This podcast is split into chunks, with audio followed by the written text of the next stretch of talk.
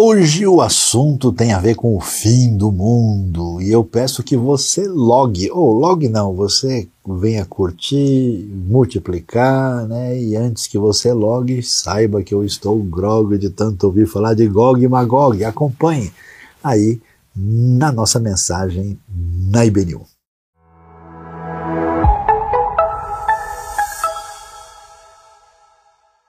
Com muita alegria nós louvamos a Deus neste novo dia e vamos agora passar ao estudo, a reflexão, a mensagem da palavra de Deus. E é isso mesmo que você já ouviu, Gog e Magog me deixaram grog. É, a verdade é isso, eu estou grog de ouvir falar ah, sobre Gog e Magog. Porque esse é um, um tema é, que tem importância na Bíblia e muita coisa indevida, muito entendimento inadequado acaba sendo dado por pessoas que não conhecem muito bem as Escrituras e hoje nós estamos nesse dia aqui especial falando, inclusive nesse mês voltado para o estudo, o ensino, a gente até está o nosso cenário um pouco diferente aqui, para o nosso aprofundamento bíblico e teológico. Então eu convido você a me acompanhar agora, lendo um pouco do que nós vamos encontrar em Ezequiel capítulo 38. E o que é que a Bíblia nos diz? Vamos acompanhar.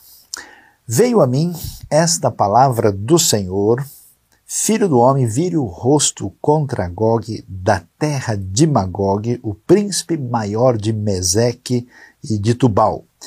Profetize contra ele e diga: Assim diz o soberano, o Senhor: Estou contra você, ó Gog, príncipe maior de Meseque e de Tubal. Farei você girar, porém, anzóis em seu queixo, farei sair com todo o seu exército, seus cavalos seus cavaleiros totalmente armados e uma grande multidão, com escudos grandes e pequenos, todos eles brandindo suas espadas. A Pérsia, a Etiópia e a Líbia estarão com eles, todos com escudos e capacetes. Gomer com todas as suas tropas e Bet-Togarma do extremo norte com todas as suas tropas, muitas nações com você. Ah, o texto bíblico, o texto bíblico nos fala a respeito dessas duas referências, Gog e Magog, que olhando inclusive para o capítulo como todo, nós vamos encontrar uma espécie de ataque deles contra Israel.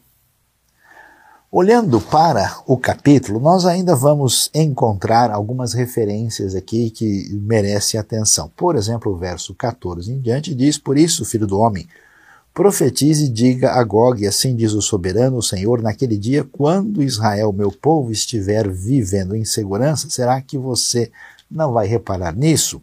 Você virá do seu lugar, atenção, do extremo norte, você, acompanhado de muitas nações, todas elas montadas em cavalos, uma grande multidão, um exército numeroso.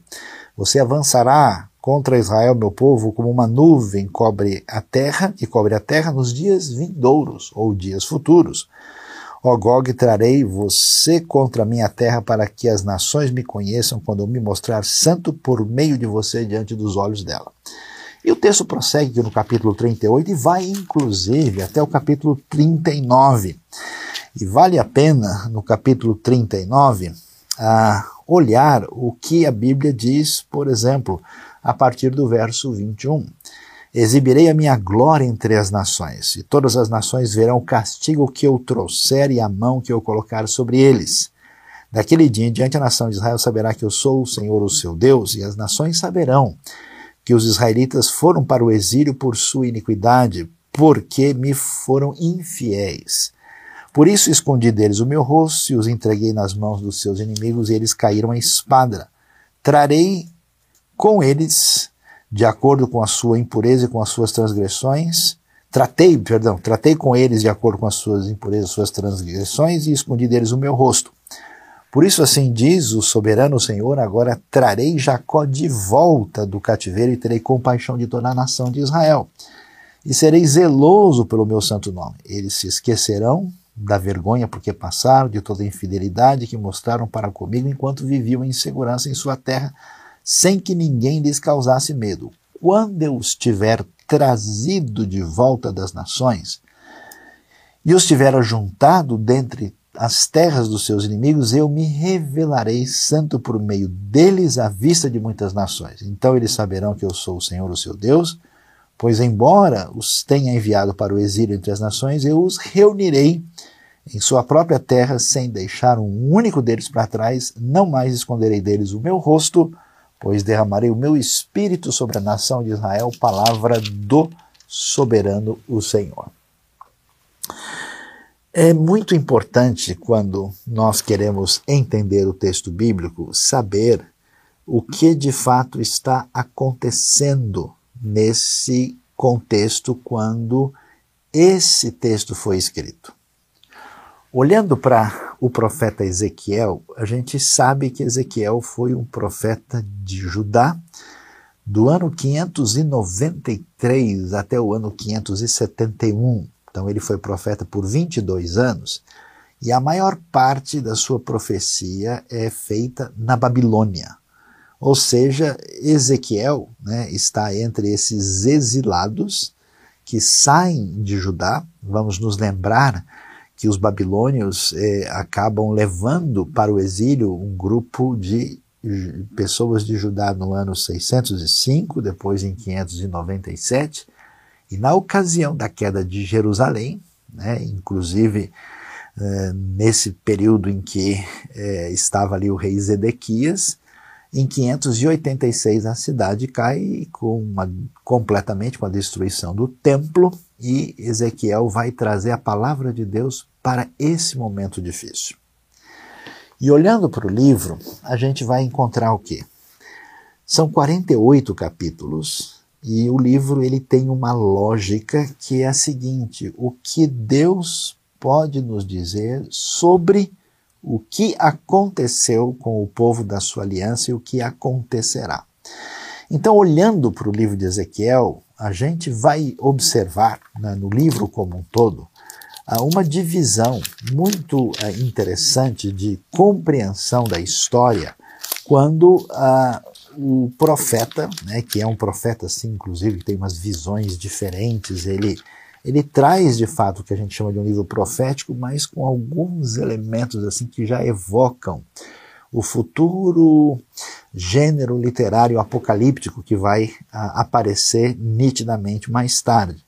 Então, por exemplo, do capítulo 1 de Ezequiel até o capítulo 24, a discussão é como entender o julgamento de Deus sobre Israel. Porque o que está na mente né, aqui dos, do povo de Judá. Olha, Deus eh, tem uma aliança que vem desde Abraão com seus descendentes. Deus fez aliança eh, com Moisés na ocasião da lei e especialmente com Davi, que ele prometeu que não faltaria descendente no seu trono. E agora a gente está perdendo a terra, a gente é, perdeu Jerusalém, né, a cidade importante de Davi, a, a nossa uh, o, reinado de Davi e os seus descendentes se foram. O que, que é isso? Então a explicação, o detalhamento aparece nesses 24 capítulos, mas ao mesmo tempo, esse Deus também é o Deus que tem o domínio sobre o mundo, o universo, a história e as nações. E o movimento das nações tem que ser entendido a partir dessa realidade de Deus. Então, do capítulo 25 até o 32, a semelhança de Jeremias e de Isaías, você vê ali as várias profecias contra as nações, até porque as nações também sempre se voltaram contra o povo de Israel e aqui no caso particularmente contra Judá, especialmente a Babilônia. E aí, quando a gente chega do capítulo 33 em diante, vem aquilo que a gente chama de promessa futura de restauração. O juízo de Deus caiu sobre o povo, mas não será assim. No futuro as coisas irão mudar.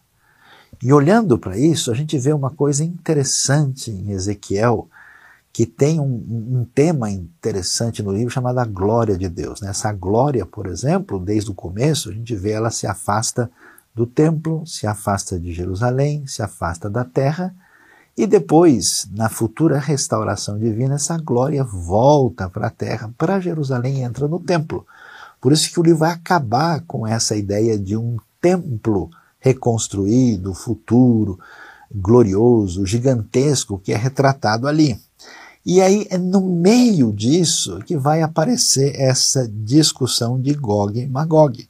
Na verdade, Deus vai aparecer, né, antes disso, como um bom pastor, vai mostrar o que e, e tem a ver com o futuro, tem a, visão do, do Vale dos Ossos Secos, da restauração desse Israel e depois toda a renovação do futuro, que aparece no capítulo 40 e 48, e no meio aí Gog e Magog, capítulo 38 e 39. E aí o que, que acontece? Lendo sobre isso, nós temos um problema quando muita gente no contexto religioso dos nossos dias, e não só dos nossos dias, tentam, digamos assim, adivinhar quando é que é Gog e Magog e quem é Gog e Magog. E, historicamente, a, a interpretação tem sido feita da seguinte maneira que é o primeiro problema para qualquer pessoa que tenta estudar profecia e também a literatura que tem a ver com Apocalipse. A ideia de que todo o texto bíblico que fala do futuro está falando específica e, digamos, literalmente para a minha época. Para você ter uma ideia, o que, que o texto fala? Fala de Gog e Magog.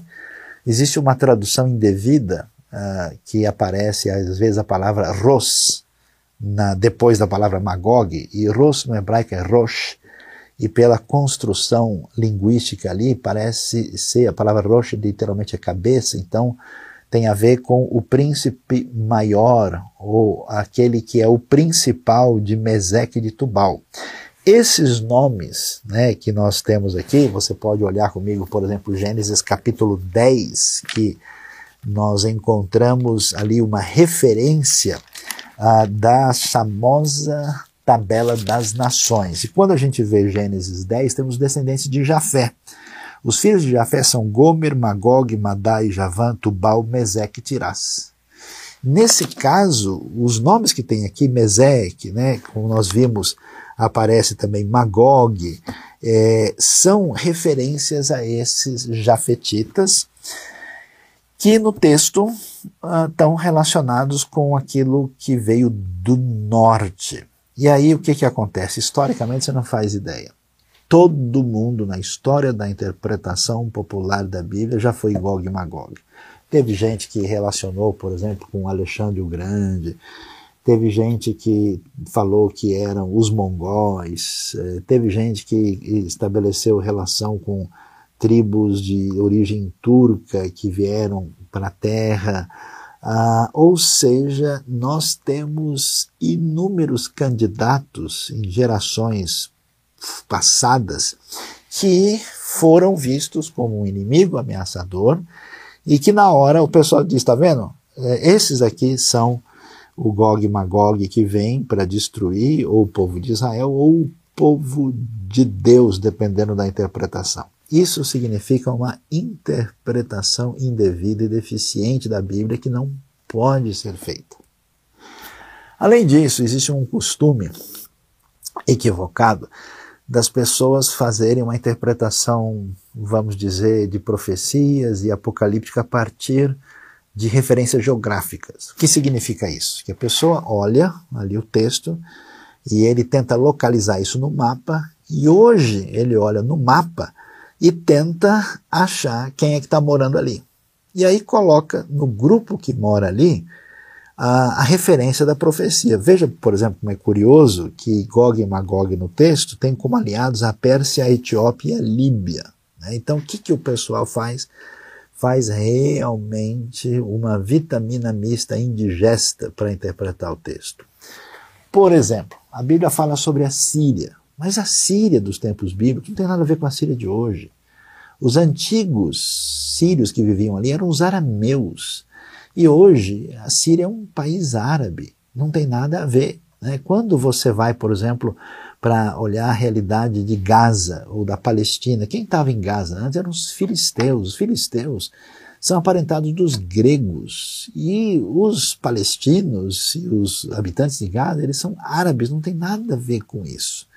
Então, o, a região da, da, a, da Anatólia, atual Turquia, era habitada no tempo antigo pelos hititas, que são um povo que desapareceu. Depois nós tivemos a presença de diversos povos ali, muitos, inclusive gregos, romanos. Hoje nós temos um povo de perfil que a gente chama túrquico, que veio da Ásia Central e nada tem a ver.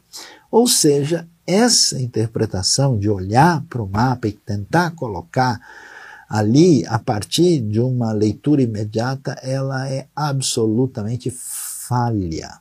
Em volta de Israel, por exemplo, do lado oriental, estavam os edomitas, os moabitas, os amonitas, que são povos extintos que não existem mais hoje. Então, nessa confusão, as pessoas acabam fazendo um caminho muito perigoso, que é, por exemplo, se eu tenho um inimigo, alguém de quem eu não gosto muito, e que eu começo a olhar no mapa e falo, olha, eu acho que o mal, que o anticristo, que as forças do Armagedon vêm dessa região. Quer ver só que coisa interessante? Eu tenho visto muitos livros produzidos na área de escatologia, livros populares, por exemplo, nos Estados Unidos, que é uma nação que historicamente, durante boa parte do nosso século, esteve numa relação de guerra fria com a Rússia boa parte desses livros diziam, e às vezes ainda dizem, que o mal, né, que o elemento do anticristo vem da Rússia e até tentam relacionar Gog e Magog com a Rússia. Ao mesmo tempo, você vê é, alguns livros, por exemplo, produzidos na Europa, né, e até mesmo por pessoas do contexto árabe que saíram de um contexto de opressão de origem islâmica radical. Nesse ambiente sempre se diz, olha, como a Bíblia fala do Império Romano, a, a, a região geográfica onde o Império Romano dominava era exatamente onde estão os países uh, islamizados. Então o anticristo vai vir de lá.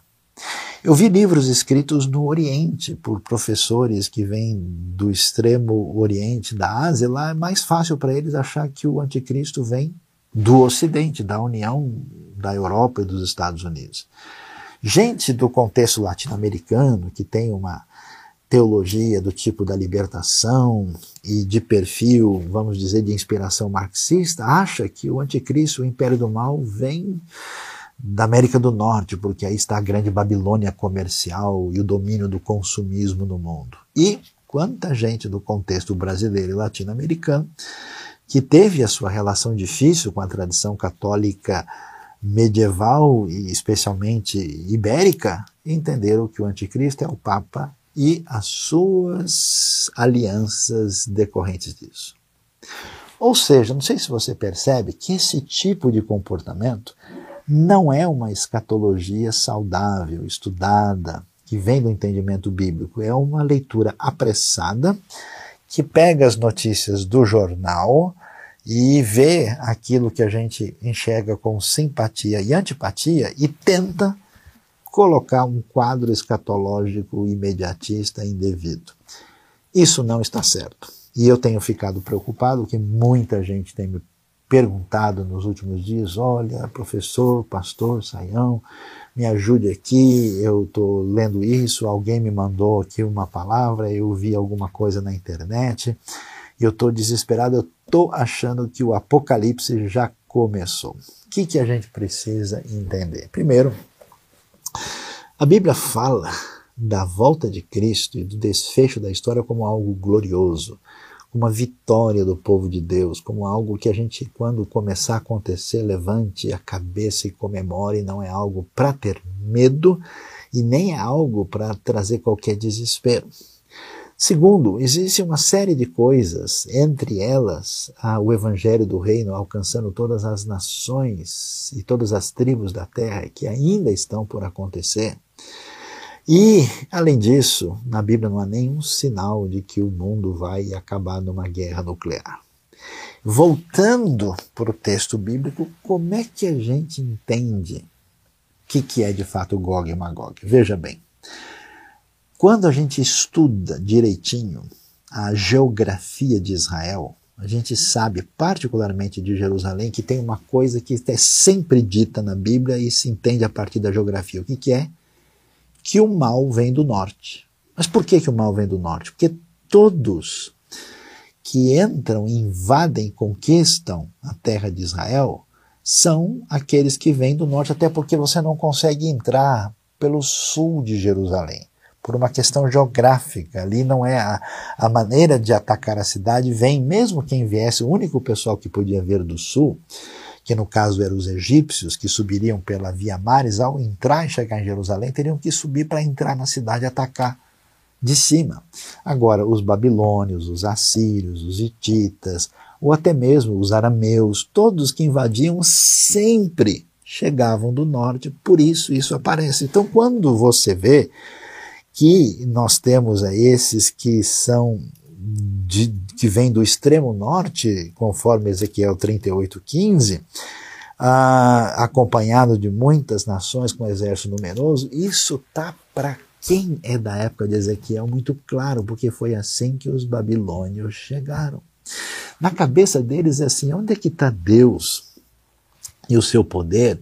Se os inimigos que vieram do norte entraram e agora nós estamos no cativeiro, e como fica o nosso futuro? No livro de Ezequiel, isso está muito claro de que isso tem relação com o que eles experimentaram. E aí Ezequiel diz: olha pessoal, existe uma ação poderosa e redentora do povo de Deus na história do seu povo e apesar desse povo ter falhado, Deus não perdeu o controle da história.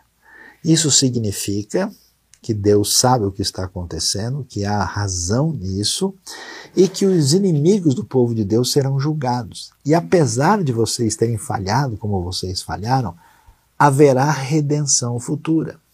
Essa redenção, em parte, se cumpre no próprio retorno do povo quando volta para a terra de Judá.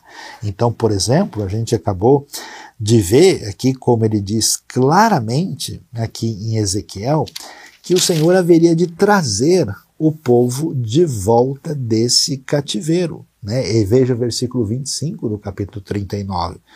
Trarei Jacó de volta do cativeiro e terei compaixão da nação de Israel. Então, parte do quadro aqui está relacionado com isso, com o fato de que Deus está agindo nessa redenção. Agora, esse agir divino é algo que ecoa no eixo da história, não fica parado apenas exatamente aí.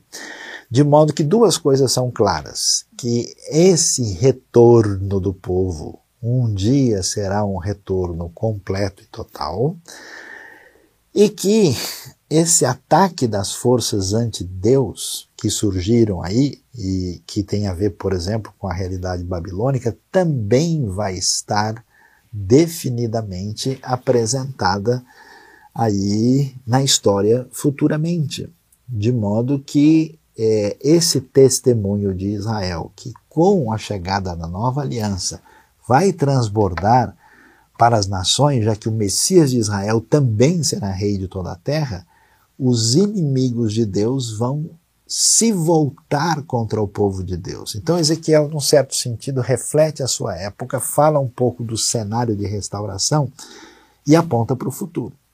Se aponta para o futuro, então quem é de fato Gog e Magog e que futuro é esse? E aí é importante, veja, não existe nenhuma referência geográfica segura onde exatamente estariam Gog e Magog. Os melhores estudiosos apontam que os nomes, né, porque na verdade nós temos Gog, temos Magog, Meseque e Tubal, que apontam que podia ser alguma coisa ali ao sul do Mar Negro. Se a gente quiser escolher opções, a gente diria que o lugar poderia estar relacionado com eh, principalmente a Turquia, né, a parte norte da Turquia. Alguém poderia fazer uma força e colocar até na Ucrânia, né, ou até mesmo colocar na Rússia, ou talvez escolher uma das nações ali uh, que são da região caucasiana, né, como Armênia, ou como Azerbaijão, ou como a Geórgia, né, ou até mesmo deslocar para uma outra área um pouquinho do lado, caindo em outras áreas como Síria, até puxando um pouquinho, chegando no Iraque, ou seja, não é essa a questão. Algumas pessoas têm feito uma relação disso com a Rússia, até por causa do momento. Isso é um absurdo tremendo. Por quê? Porque o povo russo é um povo eslavo, que depois teve um componente também de presença de vikings, então os escandinavos fizeram parte desse início da Rússia.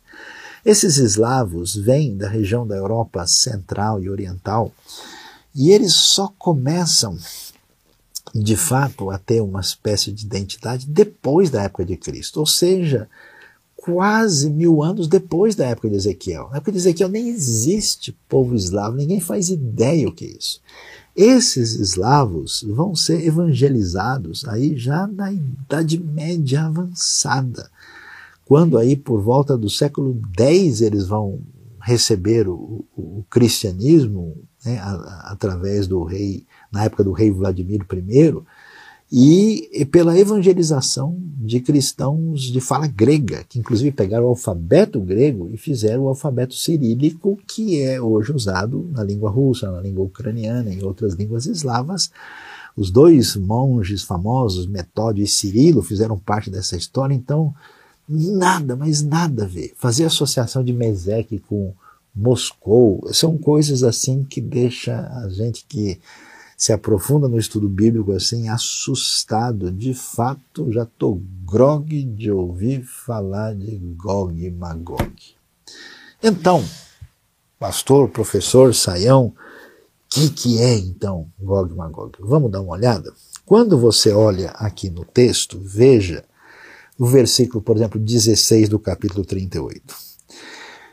Nos dias vindouros, ó Gog, trarei você contra a minha terra para que as nações me conheçam quando me mostrar santo. Então veja que isso tem a ver com as nações. Deus vai se mostrar. E no verso 15, você acompanhado de muitas nações. Vale a pena observar que essa referência não está só em Ezequiel. Sabe onde ela vai aparecer de novo? No livro do Apocalipse. Então vamos lá.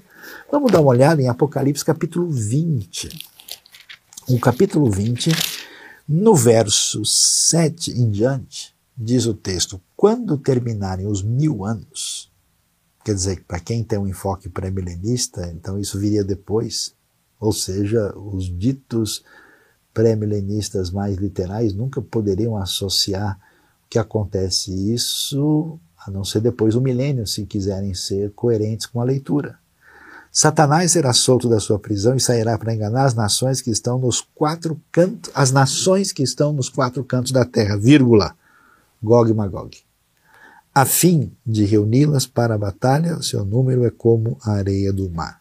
As nações marcharam por toda a superfície da terra e cercaram o acampamento dos santos, a cidade amada, mas um fogo desceu do céu e as devorou. Então veja só, Gog e Magog não tem a intenção de ser uma referência de um grupo específico, de uma nação, de uma localidade geográfica. Aqui, as forças do mal, as forças que eh, têm a ver com essa atitude do anticristo contra o reino de Deus, são chamadas, literalmente no Apocalipse, Gog e Magog são chamados uma frase explicativa em relação às nações que vêm dos quatro cantos da terra.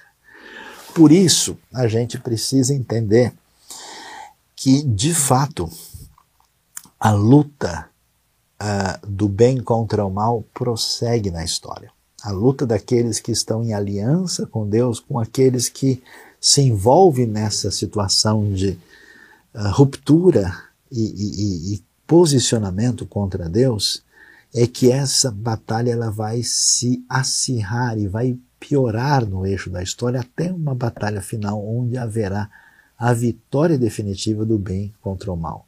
O propósito desses textos, até por causa do tipo de literatura, de alguns elementos que são simbólicos, não é fazer uma leitura literal, muito menos imediatista, muito menos motivada por circunstâncias que recebem o holofote da mídia em geral. Esse é um comportamento indevido e qual que é o problema?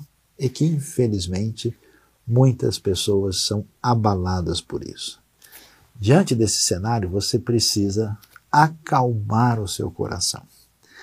Deixar é, de simplesmente querer é, que alguém levante e mostre um versículo para você que tem a ver com a última notícia que saiu divulgada por aí. Você precisa fazer um estudo bíblico sistemático, um estudo bíblico aprofundado. Quero recomendar no nosso próprio canal da IBNU, você tem ali um pequeno curso sobre a interpretação da Bíblia, sobre hermenêutica que o nosso professor, querido professor Dilean Mello, apresenta. Você tem um curso de geografia bíblica para entender os cenários que você tem com o professor Jonathan Hübner. Você tem aí material disponível dos diversos professores que têm a intenção de trazer um estudo mais claro, mais objetivo, adequado, saudável para o entendimento adequado das Escrituras. Porque senão a gente entra em pânico com uma série de coisas que não fazem o mínimo sentido e que não tem nada a ver com a proposta das Escrituras. Diante desse cenário, o que, que a gente pode entender e como que a gente faz o desfecho? Bom, escatologia não é o estudo do medo. Aliás, o medo é um negócio terrível, ele, ele é usado até do ponto de vista estratégico para controlar e para motivar a ação das pessoas. Escatologia significa na Bíblia a clara convicção de que as coisas que acontecem no mundo não estão descontroladas, não estão desgovernadas, que o caos aparente nesse cenário, eles mostram para nós algo que a gente só vê na superfície, mas Deus tem o controle, o domínio da história. E a escatologia foi escrita exatamente para isso, para dizer, olha pessoal, igreja do povo de Deus, vocês estão sofrendo, saibam que o, o, o Messias continua sendo rei, ele tem tudo em suas mãos, a vida de vocês aqui não é a realidade última e definitiva, nós temos uma vida eterna e o reino de Deus será vitorioso. O propósito da escatologia foi trazer esperança e uma compreensão, uma leitura a partir da direção de Deus além dos fenômenos imediatos. Então você precisa redefinir isso. Segundo, quando a gente pega textos proféticos, especialmente textos apocalípticos, eles são escritos por definição em linguagem simbólica, numa linguagem que tinha um propósito de trazer o impacto dessa realidade do futuro poder dominador e vencedor de Deus contra o mal, e isso aparece nessa linguagem rica e marcada por tantas assim, uh, tantos simbolismos vivos. E esse simbolismo não pode ser entendido assim na base da boa vontade. Eles fazem parte de um contexto, de uma época histórica, de um pano de fundo hebraico. O Apocalipse tem relação com Gênesis, com Êxodo. A pessoa não pode ler e achar ou sentir que é isso, que é aquilo. Ele precisa perceber isso. E, finalmente, a gente percebe o entendimento desse texto a partir do que ele mesmo diz. Você viu? Está aí no Apocalipse. Gog e Magog são as nações da terra e não um povo específico. Não é os Estados Unidos, não é a Argentina, não é a Rússia, não é a China, não é o Irã, não é, é a Inglaterra, não é a Mongólia, não é o Egito. A gente precisa prestar atenção no próprio texto que às vezes traz uma diretriz muito nítida do que ele está dizendo. E finalmente a gente precisa descobrir qual foi a intenção desse texto. O povo estava desesperado sem entender como é que aconteceu o que aconteceu. Deus traz a explicação para eles, mostra a razão do juízo divino que caiu sobre Judá. Mostra para eles que ele está tratando com as nações e mostram que esse padrão, que é interessante isso, você vê, né? O Egito, você vê a Babilônia, você vê o Império Romano. Ou seja, a questão não é se é Egito, a questão não é Babilônia, a questão é que quando o ser humano reúne poder, se torna dominador e se esquece de Deus, esse ajuntamento de qualquer tipo ou qualquer origem que a gente possa dizer, que não dá a Deus a sua devida glória e marca a sua realidade pelo seu domínio, poder e começa a agir de uma maneira a fugir das diretrizes de Deus, esse poderio se torna uma força que se alia com aquilo que tem a ver com o anticristo. Então, no futuro escatológico, não é uma nação boazinha, outra nação malvada, simplesmente. As indicações é que dos quatro cantos da terra, nós vamos ter um mundo unido contra Deus. Nós vamos ter uma comunidade de seguidores de Jesus, que são fiéis, que estão em aliança com a sua palavra, que estão comprometidos com o que nós temos no amor a Deus, amor ao próximo, com a mudança de vida, essas pessoas vão sofrer perseguição de religiosos dos seus próprios grupos, vão sofrer perseguição e antagonismo de pessoas do ambiente religioso geral, vão sofrer problemas de ordem político, de tudo, de tudo quanto é lugar numa espécie de confronto final entre aquilo que se inspira naquele que é o Senhor Cristo e aquele que tem a ver com as forças do anticristo. Num certo sentido, essa realidade já existe hoje. Existe um espírito do mundo, o espírito do anticristo que se volta contra tudo aquilo que tem a ver com os ensinos e com os valores do evangelho. Mas isso se acentua no final dos tempos, mas se acentua para um clímax final. Assim como na queda de Judá abre-se um caminho de esperança e de realização futura quando a glória de Deus volta e abençoa a terra e traz de volta o seu povo e restaura, da mesma maneira, Deus certamente prepara a sua grande vitória que vai envolver a restauração do povo judeu da primeira aliança, que vai envolver a ação de Deus na história da igreja para que no final, de maneira triunfante, o povo de Deus, judeus e gentios, no corpo do Messias, certamente estarão reinando e entrando no estado eterno depois para a glória de Deus. Portanto, não fique alarmado, não fique assustado. É necessário que o livro de Deus seja devidamente estudado. E o que a gente pode dizer, né, que eu não sei se eu falo isso até de maneira dolorida, com brincadeira, mas é verdade, chega de profecia mal interpretada, chega de descaminho de interpretação e de hermenêutica, chega de exploração popular com coisa que não tem lugar, porque, de fato, eu fiquei até grog de tanto ouvir falar de Gog e Magog. Acompanhe a IBNU, foque na palavra de Deus, estude a Bíblia com seriedade, porque ninguém pode combater aquilo que é interpretado corretamente com base na verdade. Que Deus abençoe a sua vida e abençoe o seu coração nesse dia.